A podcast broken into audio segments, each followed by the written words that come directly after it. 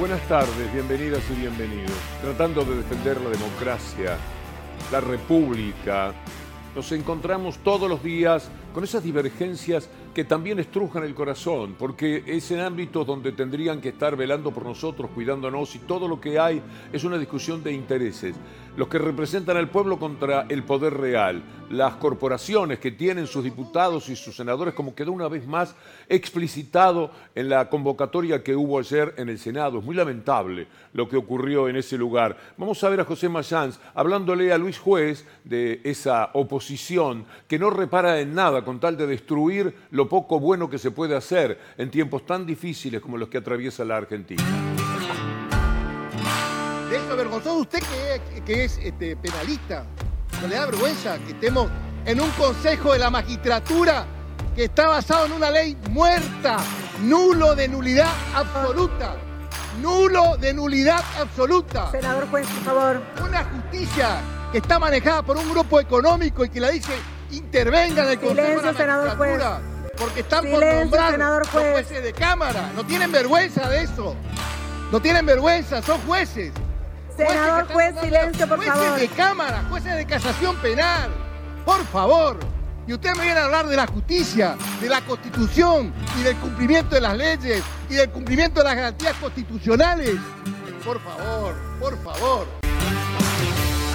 Las intervenciones que habían tenido previamente Naidenov y Cornejo dan pena por un lado, pero por otra eh, cuestión se hacen inadmisibles, porque finalmente han llegado a la condición de senadores y están así como viles empleados del poder, domesticados por completo y sirviendo intereses que no ya pueden catalogarse como honorables para quienes ocupan nada menos que el Senado de la Nación. Lo que está discutiendo Mayán tiene que ver con la jueza Ana María Figueroa.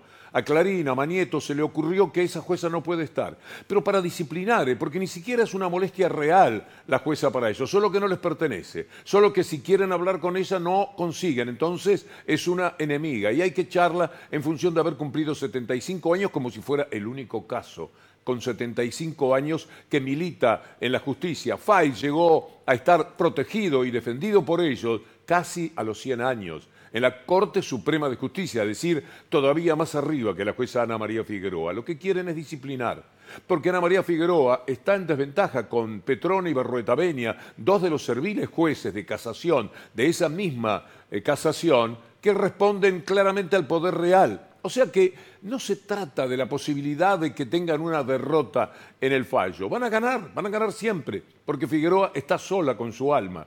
Atacar de la forma en que lo hicieron a una persona que ha vivido honorablemente, que ha amado la justicia, que luchó por los derechos humanos, inobjetable hasta que Clarín se le ocurrió que no podía estar porque desconfían que puede ser una jueza que cuando a ellos les interesa un caso no proceda de acuerdo a los intereses de la mafia de Clarín. Bueno, eso es lo que estaban discutiendo así. Por eso Mayans se oponía de la manera que lo hacía y que vamos a ver otra vez. Y es lo que les reprocha eh, Mayans cuando les dice, ustedes quieren la justicia del agua escondido. Sí, efectivamente, eso es lo que desean. El grupo Lago Escondido maneja la justicia en la República Argentina. Esa es la realidad. El grupo Lago Escondido, de acuerdo a sus intereses, le dice a los miembros del Poder Judicial lo que tienen que hacer. Esta es la realidad que vivimos hoy en la República, la vergonzosa realidad que vivimos hoy en la República Argentina. Pero es tan bestial el poder que tienen que se animan a esto. Lea conmigo lo que Clarín publica sobre la jueza Figueroa. Ya asegura la gente de Mañeto que la jueza Figueroa no volverá a su cargo nunca más, pese a que el Senado votó que continúe porque es el Senado el que puede permitirle ir más allá de los 75 años. Estaba en pleno trámite lo que tenía que resolver el Senado y ahí apareció la Corte Suprema a las órdenes de Clarín para dar, eh, separar de su cargo a Ana María Figueroa. No lo puede hacer, nunca ocurrió. ¿Usted escuchó alguna vez que la Corte echó un juez? No es la que tiene esa responsabilidad. Le dijo que no va más mientras en el Senado se estaba tramitando lo que ayer se resolvió dramáticamente con el voto de la presidenta del cuerpo para que pudiese continuar la jueza Figueroa. Pero Clarín,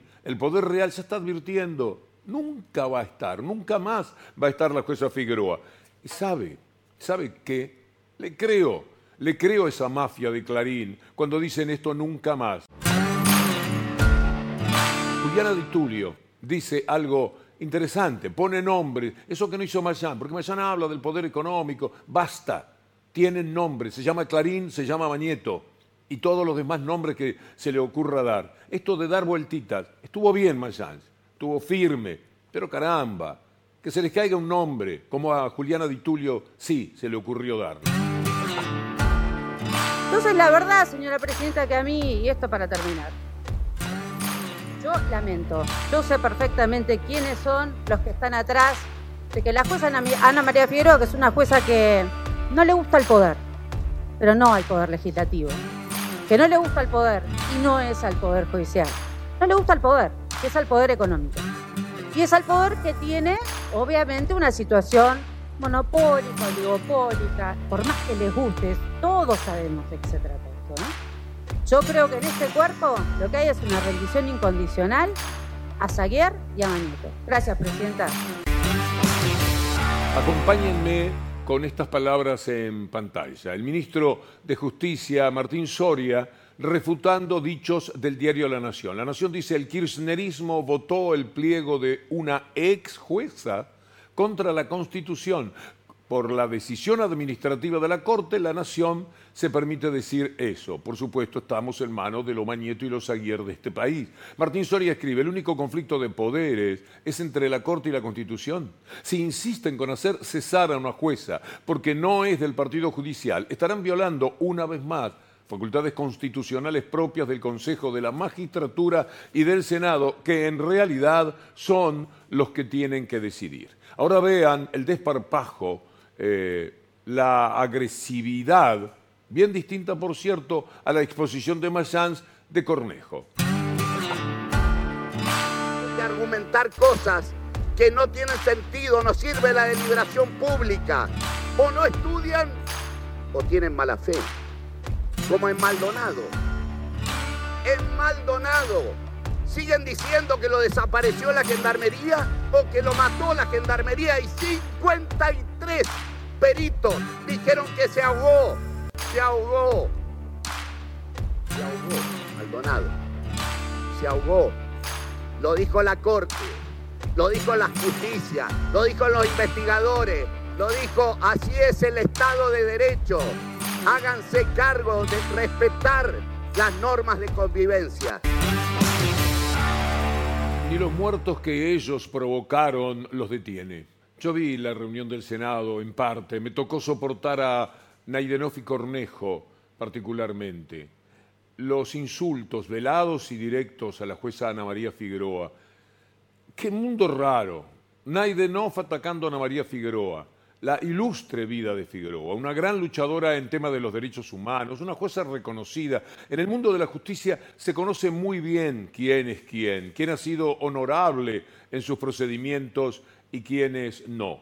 Pero en el 2015, cuando Macri designó con Pepín Simón la mitad de la Corte Suprema de hoy, esto que parece ficción también, pero que es una realidad, empezaron a dominar toda la justicia. Allí aparecieron Brugli y Bertuzzi, donde, donde nunca podían estar. Hubo al que uno de ellos se presentó salió en el puesto número 20 y el otro no podía ni figurar. Cuando querían concursar para ver si podían ratificar y cumplir con uno de los requisitos que claramente no habían llevado a cabo para estar en ese lugar donde los puso Macri. No les importa nada. Macri claramente los puso allí. Tanta satisfacción ese señor Mañeto al frente de tantos esbirros, el mortificar a una persona decente como lo ha hecho durante todos estos años.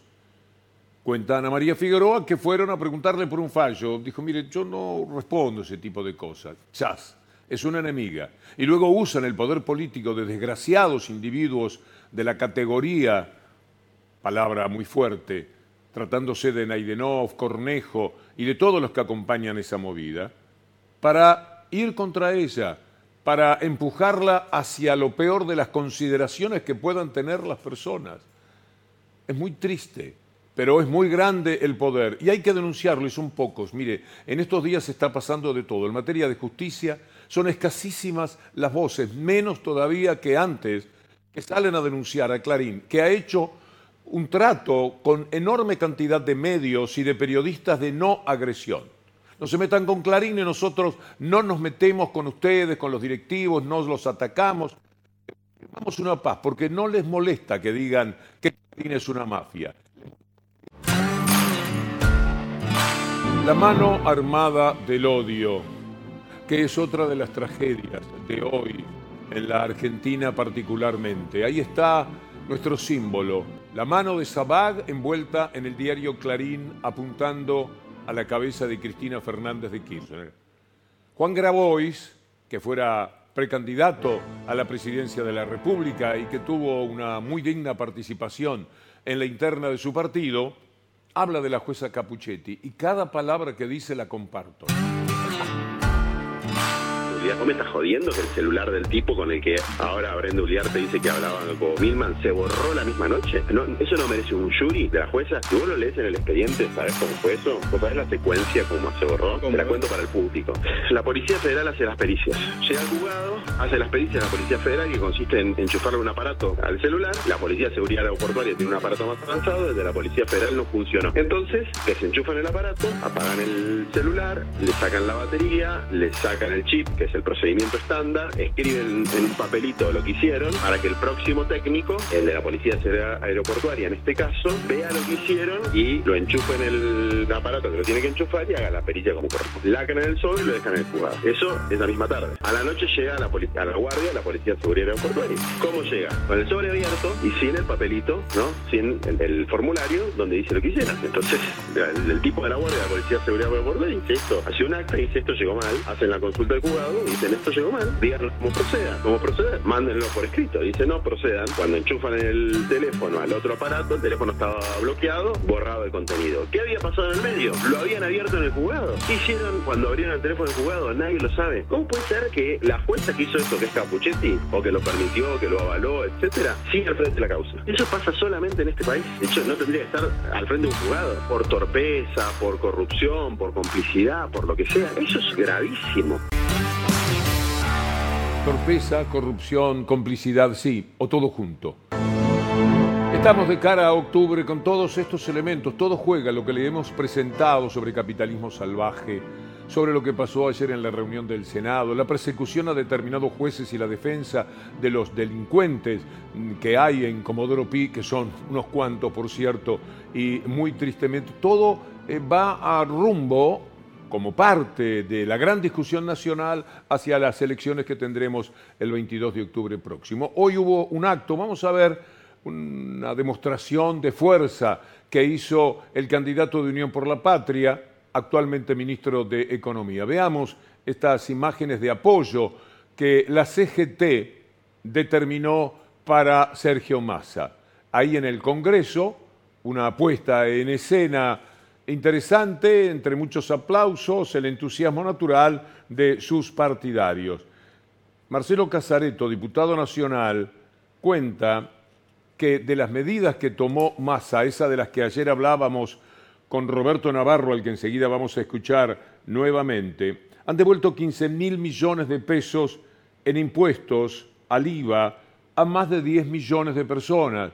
Esto es interesante y se ve que está repercutiendo este tipo de medidas que adoptó el ministro de Economía, pero a la vez candidato presidencial, porque hay una evolución lenta, paulatina, hacia una posición mejor que aquella, para nada catastrófica, que había tenido en las pasos, si tenemos en cuenta que aquel candidato estaba mucho más abajo en la consideración, no había tomado todo este tipo de medidas no se había enfrentado, como evidentemente está sucediendo, con el Fondo Monetario Internacional.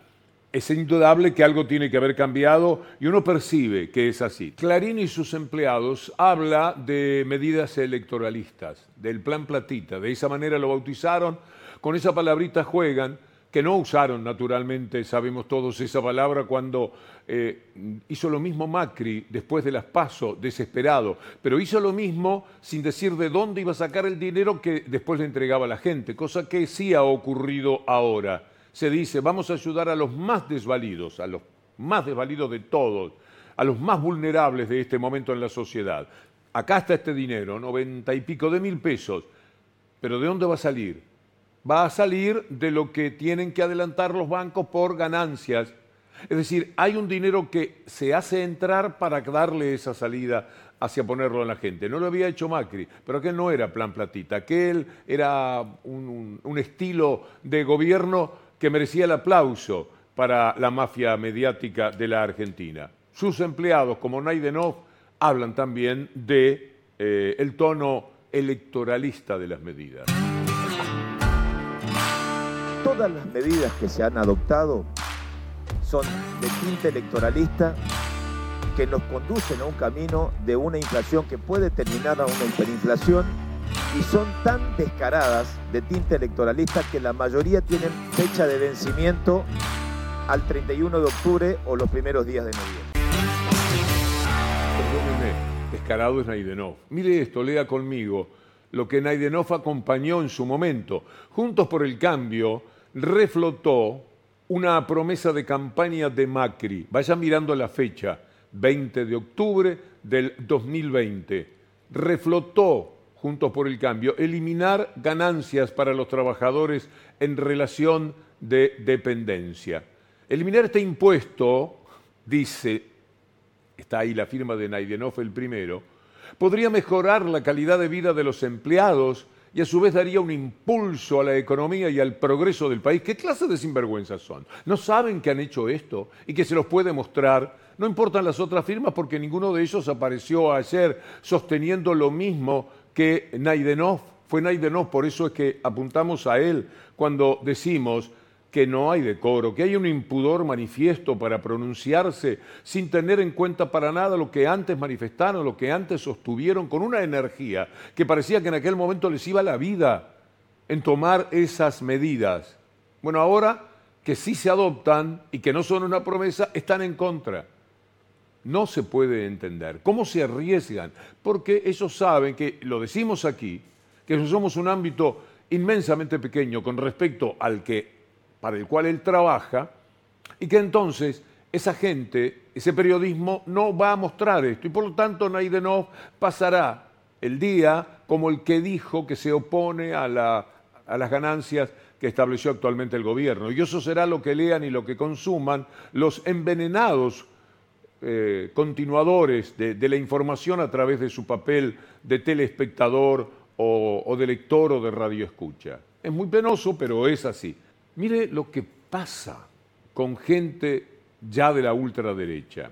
Este hombre ha sido repudiado hasta por la Daya. Por supuesto que la Daya mira que quien lo dijo es alguien de Miley. Y como la cúpula de la Daya trabaja desembosadamente para el PRO, es fácil pegarla a Miley.